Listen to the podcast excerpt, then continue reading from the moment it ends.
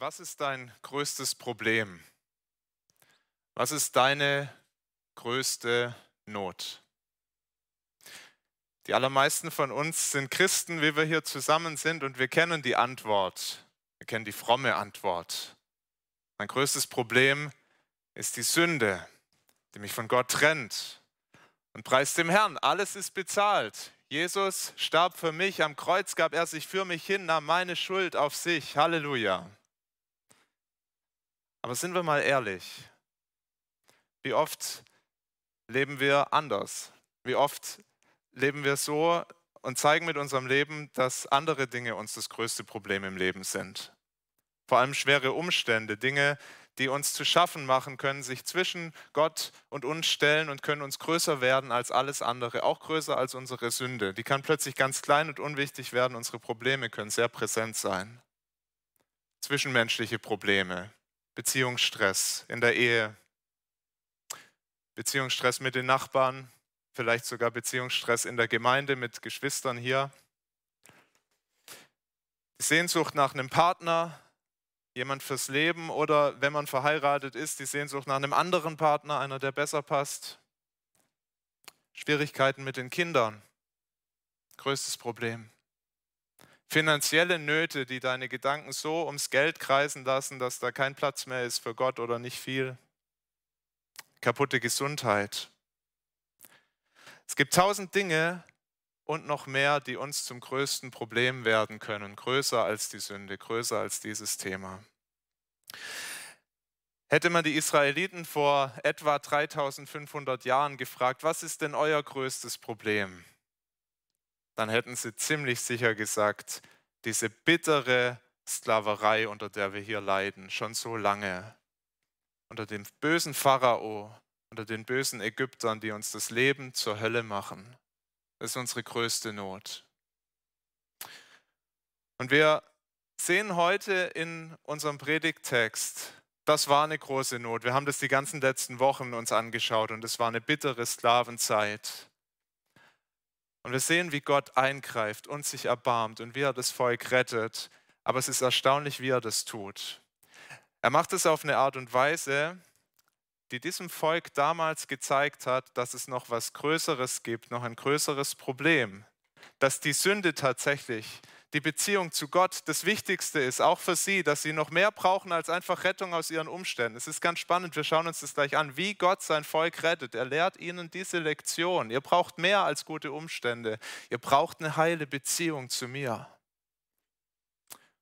Und das, was viele von uns im Kopf wissen, und ich schließe mich mit ein, das muss uns noch viel tiefer ins Herz rutschen. Diese Lektion, die Israel damals gelernt hat von Gott, in dieser mächtigen Rettung, die er gebracht hat. Wir müssen das auch lernen.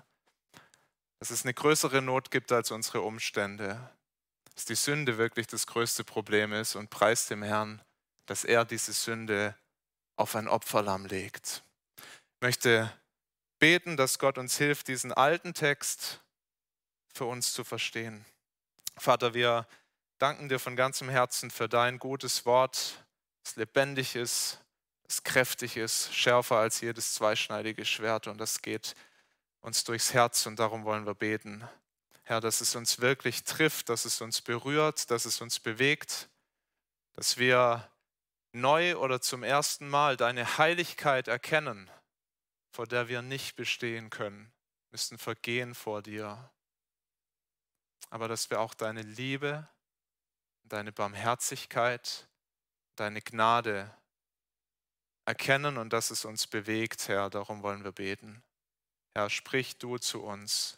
Amen. Wir haben gerade die ersten Verse dieses Kapitel 11 schon gehört von Andi. Und wir sehen am Anfang, dass Gott jetzt das wahrmachte, was er lange angekündigt hat, was er gut vorbereitet hat. Das ist der erste Punkt. Gott rettet. Kapitel 11, die Verse 1 bis 10. Nach neun furchtbaren Plagen, über die wir letzte Woche nachgedacht haben, kündigt Gott durch Mose noch eine letzte Plage an. Noch schrecklicher als alle, die vorher da waren. Gott sagt, Verse 5 und 6, alle Erstgeburt in Ägyptenland soll sterben. Vom ersten Sohn des Pharao an, der auf seinem Thron sitzt, bis zum ersten Sohn der Magd, die hinter ihrer Mühle hockt, und alle Erstgeburt unter dem Vieh. Und es wird ein großes Geschrei sein in ganz Ägyptenland, wie nie zuvor gewesen ist, noch werden wird. Das war ein furchtbares Gericht. Ein gerechtes Gericht, aber ein furchtbares Gericht. Der Pharao, der hatte angeordnet, dass alle kleinen Jungs der Israeliten sterben sollen, dass man die töten sollte. Und Gott sagt, jetzt halte ich Gericht über dich, Pharao, und über das ganze Volk. Und jeder Erstgeborene im ganzen Land, vom höchsten, vom Sohn des Pharao bis zur kleinsten Magd, jeder Erstgeborene wird getötet durch meinen Zorn. Sogar die Tiere werden nicht ausgenommen, jedes erstgeborene Tier getötet. Ein furchtbares Gericht. Und Gott sagt, nach dieser Plage, nach dieser zehnten Plage, da wird euch der Pharao ziehen lassen. Verlasst euch drauf. Er wird euch nicht nur gehen lassen, der wird sagen, haut ab, bloß weg mit euch, weil er meine Macht ein für alle Mal erkennen wird. Er wird kapitulieren müssen.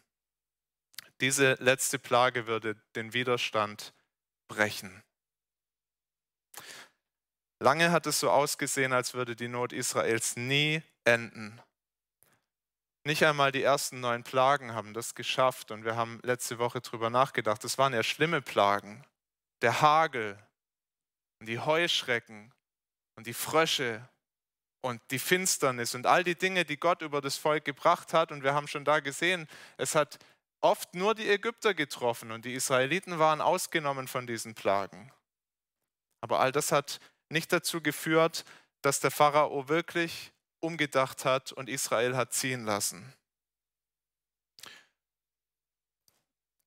Und wir können uns vorstellen, wie das manche Israeliten verunsichert hat und vielleicht sogar viele sich gefragt haben, ja, was ist denn hier los? Nach all diesen Dingen, die da kamen, warum sind wir immer noch in diesen schweren Umständen? Warum sind wir immer noch Sklaven? Warum ändert sich nichts? War das wirklich Gott gewesen oder waren es doch nur Naturphänomene? Vielleicht haben Sie sich das gefragt. Irgendwelche außergewöhnlichen Dinge, die passiert sind, aber doch nicht Gottes Eingreifen. Und wenn wirklich Gott dahinter steckte, war er nicht stark genug, um dem Pharao die Stirn zu bieten? Der Pharao saß immer noch auf seinem Thron, immer noch das Zepter in der Hand und hat immer noch unerbitterlich dieses Volk gequält. War Gott nicht stark genug? Und auch wenn das eine ganz andere Zeit war, eine ganz fremde Kultur, ein anderes politisches System, ganz andere Lebensbedingungen, solche Fragen kennen manche von uns auch. Ist Gott nicht stark genug? Kann er es nicht? Vielleicht trauen wir uns nicht, das so offen auszusprechen, aber manchmal kann das sehr an unserem Herz nagen, diese Frage. Hat Gott wirklich die Macht über alle meine Umstände? Auch über meine Beziehungen? Auch über meine Gesundheit? Auch über meinen Arbeitsplatz? Auch über die politische Lage in unserem Land? Auch über die Lage für uns Christen in Deutschland, die sich verändert? Hat Gott das in der Hand? Auch hat er auch die Umstände in der Hand in den Gemeinden, die sich immer weiter wegbewegen. Viele Gemeinden in unserem Land von Gottes guten Wort zu allem Möglichen, zu irgendwelchen Philosophien, zu sonst was weg davon, hat es Gott in der Hand. Jeder von uns ist an einem etwas anderen Punkt, aber solche Fragen können kommen. Hat Gott das im Griff? Und die ganze Bibel, das Buch Exodus, und vor allem auch diese zwei Kapitel, über die wir heute nachdenken, die zeigen uns, Gott hat die Macht. Und er hat einen sehr guten Plan. Und er hat auch die Mittel, diesen Plan umzusetzen. Und er macht das. Wir sehen diese Macht darin, dass diese Plagen, die Bibel sagt es uns, keine Naturphänomene waren, sondern Gottes Gericht über Ägypten. Gott hat diese Plagen gebraucht. Das kam nicht von irgendwoher. Gott selber hat es über das Volk gebracht. Wir sehen Gottes Macht hier am Anfang in den Versen 2 und 3 beziehungsweise vor allem in dem Vers 3, wo es heißt, der Herr verschaffte dem Volk Gunst bei den Ägyptern. Das ist ganz erstaunlich, nach all diesen Plagen, wo die Ägypter noch sehen, Goshen, dieses Land, wo Israel wohnt, ist immer ausgenommen. Die hassen die Israeliten nicht, sondern plötzlich sagen die, ihr Israeliten, wir, wir sind euch wohlgesonnen so dass sie ihnen nachher sogar Gold und Silber geben, freiwillig. Die müssen sich das nicht klauen, sondern die kriegen das geschenkt. Der Herr wirkt in diesen Plagen und verschafft dem Volk Gunst bei den Ägyptern und bei den Großen, bei den, bei den Ministern vom Pharao. Das ist ein Wunder. Und wir sehen, Gott hat alles in seiner Hand, auch das Herz dieses Pharao. Der Pharao agiert nicht auf Augenhöhe mit Gott, er ist nicht der mächtige Gegenspieler, sondern wir sehen in Vers 10 von Kapitel 11 noch einmal, dass Gott sagt, ich lese nochmal den Vers 10, und Mose und Aaron haben diese Wunder alle getan vor dem Pharao, aber der Herr verstockte ihm das Herz, dem Pharao, sodass er die Israeliten nicht ziehen ließ aus seinem Land. Der Herr verstockte dem Pharao das Herz. Der Herr hatte dieses Leben in seiner Hand und er wollte, dass dieser Pharao sein Volk nicht ziehen lässt, nicht bis nach der zehnten Plage kann uns sehr herausfordern, weil wir so vom freien Willen äh, vereinnahmt sind und jeder Mensch hat einen freien Willen und dieser Pharao war voll verantwortlich und gleichzeitig voll in Gottes Hand. Das muss man auf sich wirken lassen. Gott hat alles in der Hand. Andi hat vorhin aus dem New City Katechismus vorgelesen und hat gesagt, dass nichts geschieht ohne ihn und gegen seinen Willen. Ja, genau das ist wahr und genau das sehen wir hier. Gott hat alles in der Hand. Warum wollte Gott das aber so, wie er das hier gemacht hat? In gewisser Weise müssen wir sagen, das wissen wir nicht. Kann ich euch nicht beantworten, warum Gott über 400 Jahre Sklaverei für sein Volk gebracht hat und nicht 20 oder 10 oder 5. Wir wissen auch nicht, warum es jetzt zehn Plagen sein mussten und nicht eine. Aber auf eine andere Weise können wir gut sehen, warum Gott es so gemacht hat. Auf eine andere Weise können wir es dann doch wissen, denn wir sehen, dass durch diese Plagen und dadurch, wie Gott agiert hier in der Geschichte, seine Souveränität, seine Größe, seine Stärke, seine Macht durch all das noch viel heller scheint und noch viel deutlicher wird. Das ist wirklich ein ganz mächtiger Gott, der diese Welt gemacht hat und uns Menschen. Eine Plage hätte der Pharao noch als ein Naturphänomen wegerklären können und dann einfach weitermachen. Fünf Jahre Sklaverei hätte das Volk Israel vielleicht noch als ein paar schlechte Jahre in der Geschichte irgendwo aufschreiben können. Das waren eben jetzt ein paar schwere Jahre, aber es wurde dann wieder besser. Aber 400 Jahre, fast ein halbes Jahrtausend Knechtschaft, das machte diese Befreiung so unwahrscheinlich und gleichzeitig so atemberaubend herrlich. Ein Volk, das von Generation zu Generation nur Sklaven da sein kannte, erlebt jetzt, dass es in die Freiheit geführt wird. Vielleicht leidest du gerade in diesen Tagen. Vielleicht leidest du sogar schwer. Und ich möchte das ganz persönlich zusprechen. Gott hält auch deine Lebensumstände in seinen guten Händen. Es ist womöglich für dich gerade nicht zu erkennen, nicht zu sehen, weil er dir ganz weit weg erscheint, vielleicht schwach erscheint. Vielleicht zweifelst du sogar daran, ob er überhaupt da ist. Das Buch Exodus, die ganze Bibel sagt uns, er ist da. Er sieht dich. Dein Leid kümmert ihn. Und wenn er nicht eingreift und wenn er nicht handelt oder scheinbar nicht handelt, dann hat das nichts damit zu tun, dass er die Dinge, dass ihm die Dinge aus der Hand geraten sind. Dass er es nicht mehr im Griff hat, sondern es ist sein guter Plan, den wir auch darin erkennen dürfen. Er hat auch darin einen guten Plan mit dir. Es ist für uns nicht ganz einfach, das anzunehmen. Es ist oft schwer, das zu erkennen. Es war für die Israeliten in der Sklaverei sicher nicht leicht, das zu erkennen. Manche Dinge nimmt Gott uns ein ganzes Leben hier auf der Erde nicht. So wie die Israeliten von einer Generation zur nächsten. Da gab es so viele Generationen, die sind als Sklaven geboren und als Sklaven gestorben und Gott hat das nicht genommen. Aber wenn du zu seinem Volk gehörst, wenn du ein Kind Gottes bist, dann darfst du wissen, dass Gott dich auch in die Freiheit führt und dass alle deine Not und all dein Leid ein Ende haben wird. Da gibt er dir die Hand drauf, das verspricht Gott dir. Nicht sofort, manchmal sogar lange nicht, aber ganz sicher, er wird dich in die Freiheit führen, verlass dich drauf. Wie hat Gott es damals gemacht? Wie hat er gerettet? Das ist gerade schon gesehen, er gebrauchte eine letzte Plage. Und diese letzte Plage, die sollte wie schon die Plagen vorher nur die Ägypter treffen. Vers 7 in Kapitel 11. Aber gegen ganz Israel soll nicht ein Hund mucken, weder gegen Mensch noch Vieh, auf das sie erkennt, dass der Herr einen Unterschied macht zwischen Ägypten und Israel. Und jetzt ist es spannend, auf welcher Grundlage Gott diesen Unterschied macht zwischen Ägyptern und Israeliten. Und wenn wir das, was jetzt kommt in, Vers, äh, in Kapitel 12, wenn wir das richtig verstehen, dann gibt uns das einen Blick ganz tief in Gottes Herz. Wir können ihn besser verstehen. Weil er Israel nicht einfach so in die Freiheit führt, sondern er sagt, da muss was passieren. Und ich möchte uns lesen, was wir jetzt in, in Kapitel 12 sehen. Ich habe die Verse 1 bis 20 zusammengefasst. Ich lese aber jetzt nur die Verse 1 bis 13, weil es ein langer Predigtext ist. Aber da sehen wir schon gut, was hilft. Wir sehen da, dass nur das Blut eines Opferlammes Israel retten kann. Ich lese uns Kapitel 12, die Verse 1 bis 13.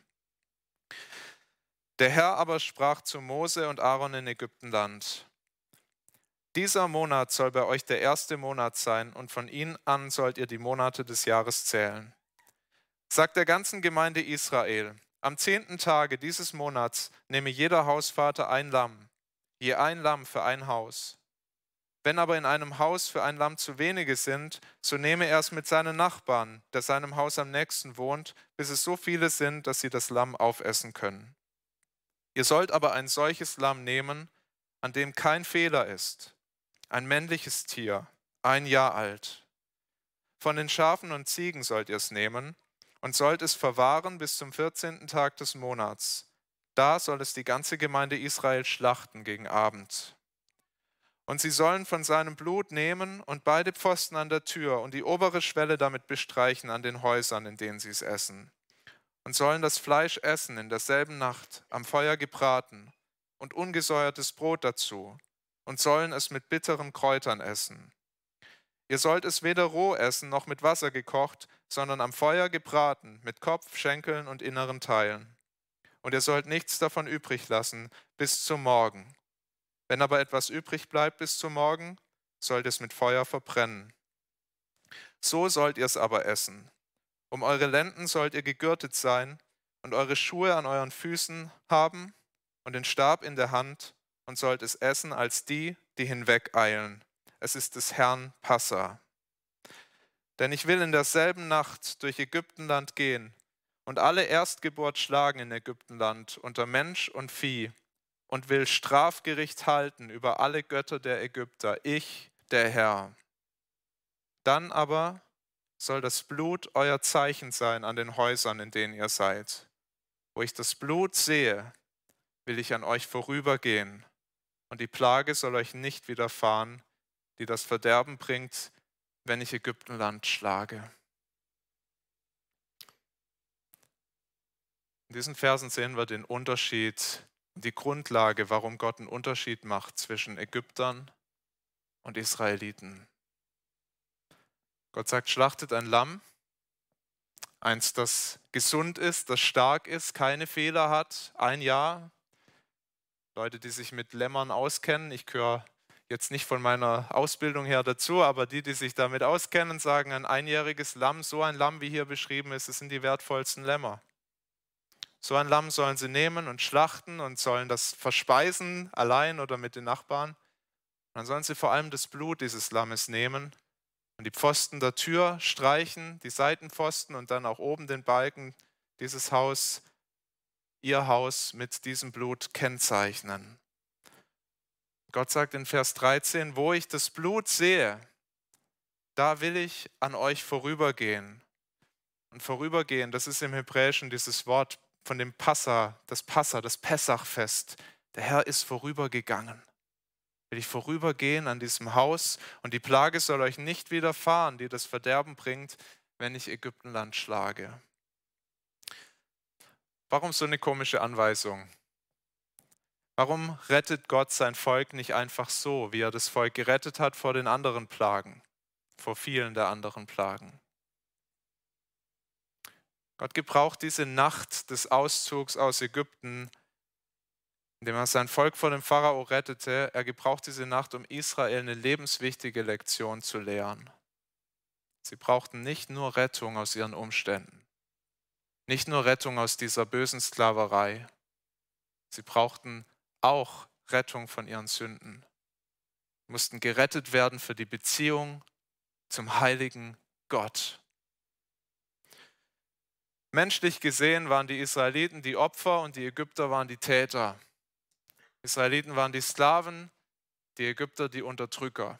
Wenn man das vor einen äh, Gerichtshof für Menschenrechte gebracht hätte, international, der Fall wäre klar gewesen.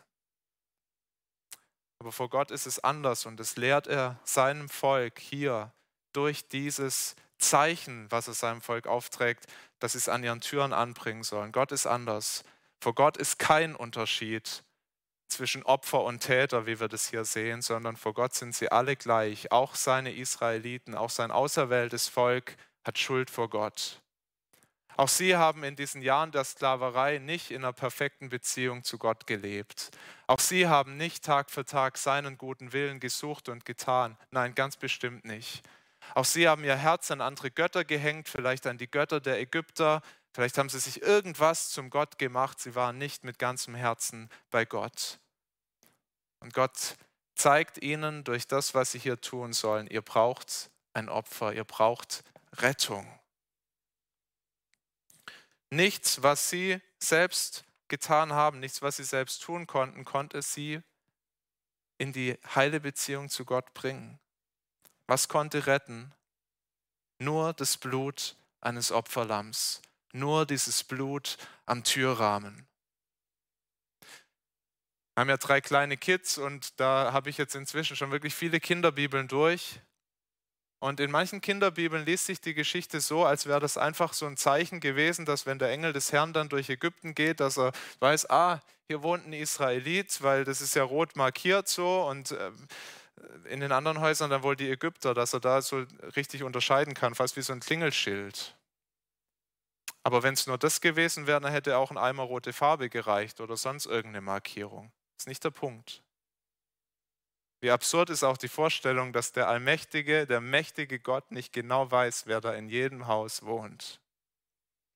An dieses Blut, das brauchte es, weil Gott genau wusste, wer in diesen Häusern wohnte. Sünder. Menschen, die seinen Zorn verdient hatten, auch die Israeliten, Menschen, die nicht vor ihm bestehen konnten. Und Gott sagt, wenn es dieses Opfer nicht gibt, wenn nicht ein Tier, ein Lamm, ein makelloses Lamm stellvertretend für euch stirbt, kann ich euch nicht retten. Das ist ein Zeichen.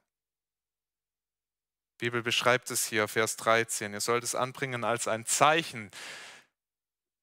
Das Blut dieser Lämmer, das Blut der Tiere an sich konnte nicht retten.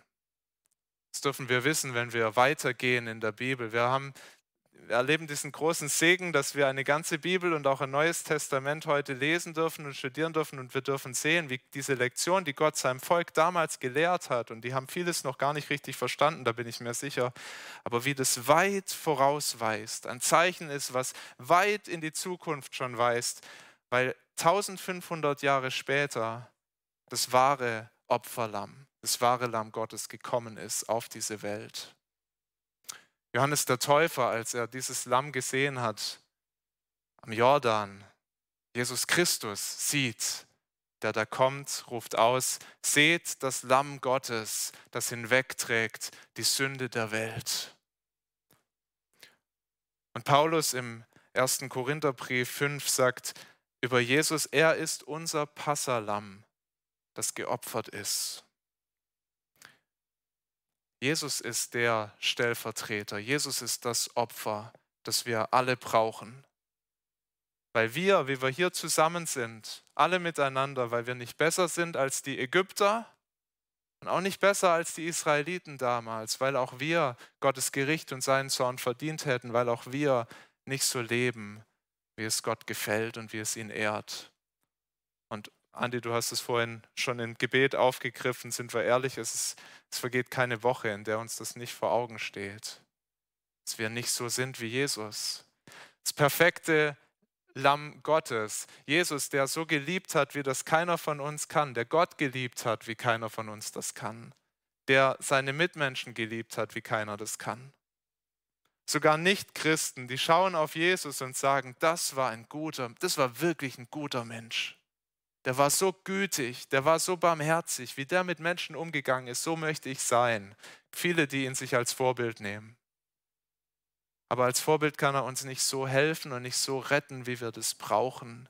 Er muss für uns sterben. Er muss unser Stellvertreter sein am Kreuz. Er hat sein Leben gegeben, damit wir Frieden haben können durch sein Blut, Frieden mit Gott. Vor einigen Tagen hat mich jemand gefragt, ja, kann Gott denn nicht einfach so retten? Wenn bei mir jemand Schulden hat, dann, so hat er gesagt, dann kann ich ihm doch auch einfach so diese Schulden erlassen. Aber stimmt das? Ist es wirklich wahr? Angenommen, ich schulde dir 1000 Euro und du erlässt sie mir. Wer hat dann die Schuld bezahlt? Du kannst die 1000 Euro nicht für was anderes ausgeben. Sie mir erlassen. Wenn ich dein Auto kaputt mache und du mir das nicht in Rechnung stellst, wer hat bezahlt? wenn ich dich tief verletzt habe und du hältst mir das nicht vor und du wendest dich nicht von mir ab, sondern du hältst an unserer Beziehung fest, du sagst, ich habe dich weiter lieb, wer hat bezahlt?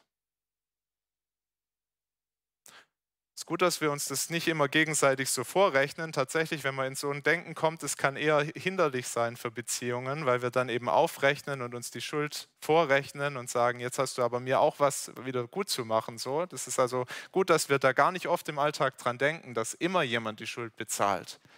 Aber ich möchte, dass wir das sehen. Einer bezahlt die Schuld immer. Gnade, Vergebung ist nicht was, was nichts kostet. Nie. Es gibt keine billige Gnade. Gnade kostet schon bei uns zwischenmenschlich ganz arg viel, wenn es echte Gnade ist. Du musst den Preis selber bezahlen. Und jetzt sagt uns die Bibel, Gott, der kann nicht einfach hier ein bisschen, das mit ein bisschen Geld kann man das mit der Sünde, diesen Schaden wieder gut machen oder mit Gold oder mit Silber. Nein, es gibt nur einen Preis, der unser Problem lösen kann. Nur ein Preis. Ein Menschenleben muss dafür gegeben werden. Und Gott sagt, ich löse dieses Problem für dich. Ich gebe meinen geliebten Sohn das perfekte Opferlamm. Ich bezahle den Preis. Ob uns das passt oder nicht, kein Geld der Welt kann den Schaden wieder gut machen, den wir durch unsere Sünde angerichtet haben. Es kann nur das Blut des Lammes. Und Petrus sagt es im ersten Petrusbrief so schön. Er sagt den Christen, denn ihr wisst, dass ihr nicht mit vergänglichem Silber oder Gold erlöst seid von eurem nichtigen Wandel nach der Väterweise, sondern mit dem teuren Blut Christi, dem teuren Blut Christi als eines unschuldigen und unbefleckten Lammes, reingewaschen. An den, an den Türpfosten unseres Lebenshauses, dieses Blut, Gott sieht es und er geht vorbei und er sagt, ich verschone euch. Mein Zorn ist weggenommen durch dieses Lamm. Der Baptistenpastor Robert Lowry, der drückt es in seinem Lied Nothing but the Blood of Jesus so schön aus. Ich lese es in der Übersetzung. Was erlöst mich von der Schuld? Nur das Blut des Lammes Jesu. Was schenkt mir des Vaters Huld? Nur das Blut des Lammes Jesu. Was versöhnet mich mit Gott? Nur das Blut des Lammes Jesu. Was errettet aus der Not? Nur das Blut des Lammes Jesu. Aber wem nützt dieses Blut? Wem nützt das Blut des Lammes Jesu? Wer wird gerettet? Das sehen wir in den letzten Versen. Das ist mein letzter Punkt. Gott rettet durch das Blut eines Opferlammes alle, die ihm vertrauen. Das sehen wir ab Vers 21. Und auch hier, weil es so ein langer Text ist, ich lese uns nicht den ganzen Abschnitt, aber und da gibt es noch viele Details, die man rausarbeiten kann, aber das ist die große Botschaft. Es rettet die, die auf das Wort hören und die danach handeln und die dieses Blut an ihre Türpfosten anbringen, das Zeichen damals und es rettet heute die, die auf dieses Opferlamm vertrauen. Ich lese uns in Kapitel 12 nur die Verse 21 bis 28, wo das schon deutlich wird. Und Mose berief alle Ältesten Israels und sprach zu ihnen, lest Schafe aus und nehmt sie für euch nach euren Geschlechtern und schlachtet das Passa. Und nehmt ein Büschel Isop und taucht es in das Blut in dem Becken und bestreicht damit die Oberschwelle und die beiden Pfosten. Und kein Mensch gehe zu seiner Haustür heraus bis zum Morgen, denn der Herr wird umhergehen und die Ägypter schlagen. Wenn er aber das Blut sehen wird an der Oberschwelle und an den beiden Pfosten, wird er an der Tür vorübergehen und den Verderber nicht in eure Häuser kommen lassen, um euch zu schlagen. Darum so halte diese Ordnung für dich und deine Nachkommen ewiglich. Und wenn ihr in das Land kommt, das euch der Herr geben wird, wie er gesagt hat, so haltet diesen Brauch. Und wenn eure Kinder zu euch sagen werden, was habt ihr da für einen Brauch, sollt ihr sagen, es ist das Passeropfer des Herrn, der an den Israeliten vorüberging in Ägypten, als er die Ägypter schlug und unsere Häuser errettete. Da neigte sich das Volk und betete an. Und die Israeliten gingen hin und taten, wie der Herr es Mose und Aaron geboten hatte.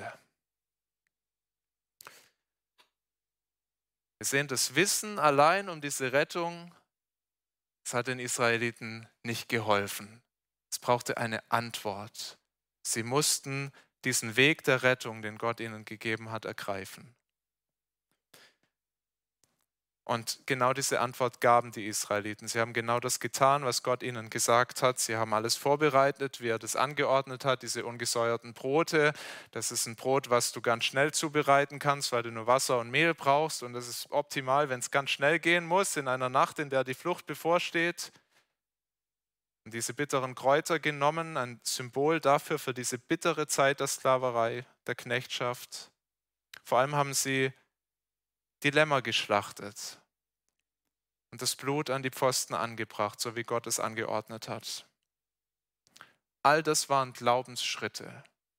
Vertrauen darauf, dass das wirklich wahr war, was Aaron und Mose ihnen gesagt hatten. Die haben das nicht einfach als Worte von Aaron und Mose gehört, sondern als Gottes Wort an sie. Und im Vertrauen darauf haben sie das getan.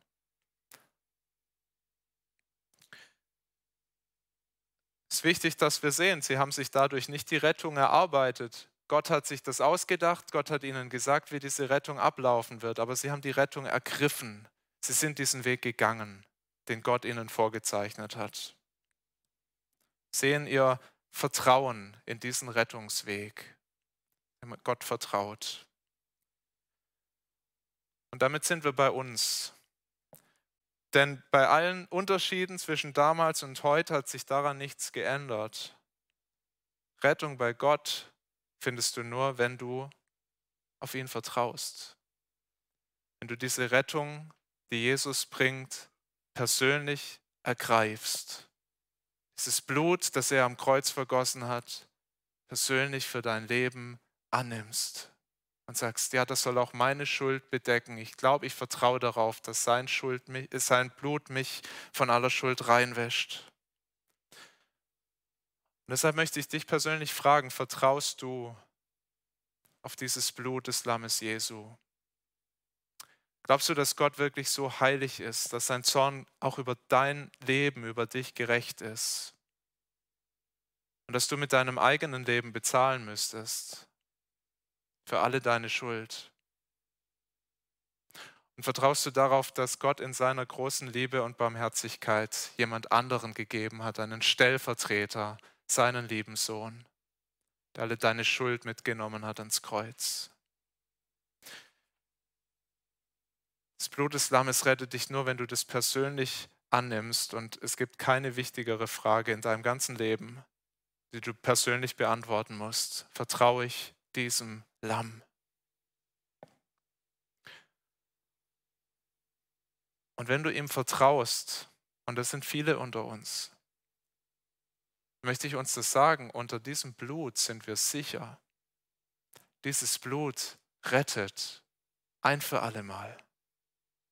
Ich kenne inzwischen so viele Christen, die immer wieder zweifeln und sich fragen, ja, reicht es denn wirklich, so wie ich lebe? Kann ich mir denn sicher sein, dass ich gerettet bin? Und dann lasst uns nochmal zurückdenken an diesen, diese Nacht, diese Passanacht und diese Menschen in den Häusern. Wie, warum konnten die sich sicher sein, dass sie gerettet waren? Nicht, weil sie gute Menschen waren, nicht, weil sie so tolle Dinge getan hatten, sondern allein, weil dieses Blut des Lammes, dieses stellvertretenden Opfers an ihren Türpfosten war. Und wir, wenn wir Gott kennen, natürlich leben wir für ihn, natürlich wollen wir seinen Willen mehr erkennen und wollen den tun. Und das ist richtig. Und wenn du davon gar nichts in deinem Leben siehst, dann solltest du echt Zweifel haben, ob du ihn schon kennst.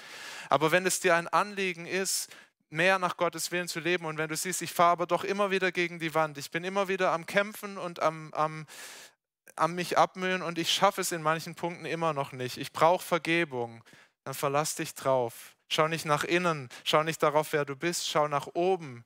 Schau auf das Lamm, schau auf Jesus, verlass dich drauf. Seine Sünde, äh, seine, Entschuldigung, sein Blut bedeckt alle Sünde.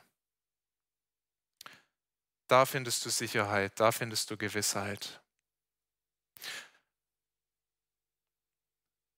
Und ein ganz großes Geschenk, was uns Jesus gemacht hat, um das Vertrauen in sein Opfer zu stärken, ist das Abendmahl. Es ist kein Zufall, dass Jesus das etwa 1500 Jahre nach dieser Passanacht mit seinen Jüngern auch bei einem Passafest gefeiert hat. Sie saßen zusammen und sie haben dieses Mahl zu sich genommen, aber dann passiert was ganz Überraschendes. Bei dieser Mahlfeier geht es plötzlich nicht mehr um das, was einmal damals in Ägypten war, sondern Jesus sagt über das Brot, das ist mein Leib, nehmet esse, das ist mein Leib. Und dann nimmt er diesen Kelch mit Wein und er sagt, trinket alle daraus, das ist mein Blut des neuen Bundes, das vergossen wird für viele, um die Schuld zu bedecken. Und Jesus gibt diesem Passa-Mahl und dieser Passa-Feier eine völlig neue Bedeutung und er macht klar, ich bin der, auf den ihr gewartet habt. Ich bin dieses Lamm. Ich bin das, auf was alle diese Lämmer, die vorher geschlachtet wurden, immer hingewiesen hat. Ich bin das wahre Passalam. Ich bin der Erlöser. Und er gibt ihnen das, seinen Jüngern, und er gibt es uns, dieses Mal, dass wir uns erinnern. Er hat bezahlt. Er hat sein Leben hingegeben für uns. Und wir feiern das gleich auch zusammen. Soll uns das Vertrauen stärken. Alles ist bezahlt soll uns aber auch den Blick ausrichten auf die Zukunft. Denn das hat Jesus seinen Jüngern auch gesagt. Schaut nicht nur zurück, schaut auch nach vorne. Ich trinke jetzt das letzte Mal mit euch, hat er bei diesem Mal gesagt, aber ich werde von neuem mit euch trinken in meines Vaters Reich.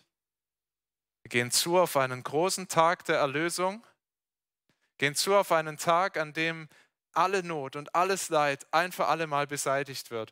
Und Lasst uns auch da nochmal zurückdenken an Israel. Sie waren frei aus der Sklaverei in dieser Nacht. Das heißt in diesem Text dann später sind 600.000 Mann und Frauen und Kinder und sogar noch fremdes Volk, was sich auch sein Herz an diesen Gott Jakobs gehängt hat, sind ausgezogen aus Ägypten, aber sie waren noch nicht da. Sie waren auf einem langen Weg, da kam die Wüste, da kamen viele Kämpfe miteinander, mit Gott, da war viel Sünde, da war noch viel Leid, da war noch viel Schweres. Sie waren auf dem Weg in das gelobte Land, was auch nur ein Bild ist für das kommende Reich Gottes, in dem alles, alles Leid, alle Not weg sein wird, wo wir wirklich in allen Umständen diesen Frieden erleben dürfen. Seht ihr, wie das größte Problem, das wir haben, wenn Gott es löst, wie diese Dinge klein werden. Die sind nicht weg, stehen noch in manchen Kämpfen, aber er hat uns unser größtes Problem schon gelöst und er führt uns diesen Weg bis an sein sicheres Ziel. Lasst uns dem Herrn dafür danken, dass er das getan hat und lasst uns beten, dass es uns wirklich auch im Alltag erreicht und unsere Herzen bewegt. Und Vater, so kommen wir vor dich. Du siehst jeden einzelnen von uns und du weißt, wo wir stehen in der Beziehung mit dir. Du weißt auch, wo sich unsere Umstände zwischen dich und uns stellen, wo wir unsere Probleme und Nöte sehen und uns die viel größer sein können als alles andere. Und wir wollen beten, Herr, dass du zu uns neu durchdringst, dass wir neu begreifen, wie sehr du uns liebst, gnädig und barmherzig du mit uns bist, Tag für Tag. Wie mächtig und wie gut du auch bist, Herr. Wir wollen beten, dass du uns das wirklich ganz tief erkennen lässt, dass du einen guten Plan hast für jeden von uns. Auch da, wo wir am Kämpfen sind, auch da, wo wir durch finstere Täler gehen. Herr, lass uns erkennen, dass du da bist. Hilf uns auch, dass wir einander stützen können auf diesem Weg. Wir wollen beten, dass uns das Evangelium, dass du uns erlöst hast von aller Schuld, dass das Blut des Lammes unsere Herzen reinwäscht, Herr, dass uns das erfreut, jeden Tag aufs Neue, dass wir dankbar werden dafür, dass, wir, dass man das uns auch abspürt in unserem Alltag, dass wir Erlöste sind, dass wir dankbare Menschen sind, die Gott gut kennen. Wir beten, dass wir dich mehr erkennen und mehr lieben lernen. In Jesu Namen. Amen.